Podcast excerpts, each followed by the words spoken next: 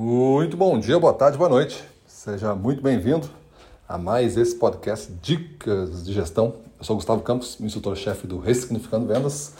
E o nosso tema de hoje é estabeleça o seu set point. O que, que significa isso? Estabeleça o seu set point. O set point, para quem está acostumado pelo menos a ver algumas partidas de tênis aí, é aquela partida que define o jogo, né? A gente tem o set definido, é o ponto do set.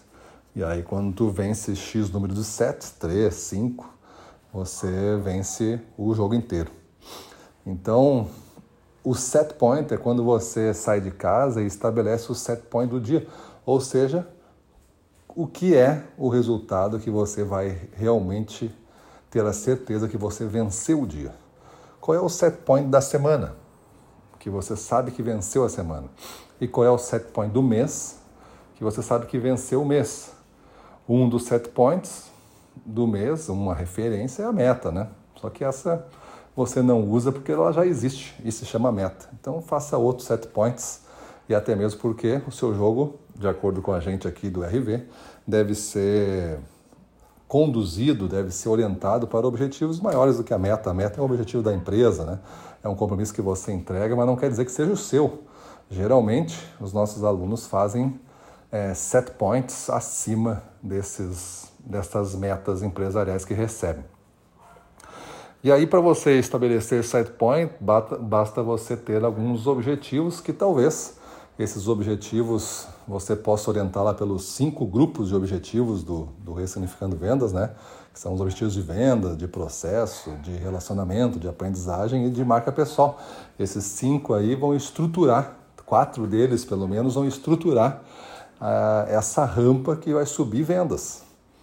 Talvez o teu set point possa ser abrir X, X clientes, que acaba sendo um objetivo de processo, mas você vai fazer isso ah, essa semana. E aí você sabe, se abriu 10 clientes essa semana, você atingiu o seu set point da semana. O, você ganhou o jogo, então. Você define que pode não ter feito a meta que você queria, mas isso é outra coisa.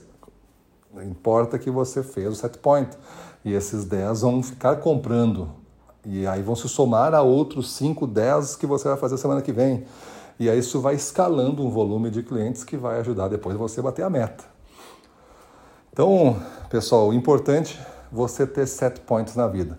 Set points podem ser, não são é, objetivos de longo prazo, mas são objetivos curtos, que você vai sabendo que você continua no jogo, continua no campeonato. Você não pode ter um set point para daqui a cinco anos. Isso é um objetivo de longo prazo, chame de outro jeito.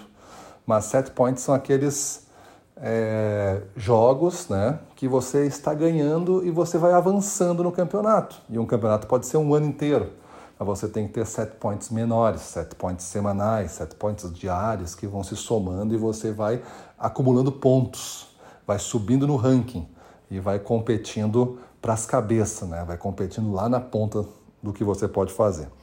E para finalizar, tem uma frase de um poeta chamado E. Cummings que diz o seguinte: o desafio mais difícil é ser você mesmo em um mundo onde todo mundo está tentando fazer você ser outra pessoa.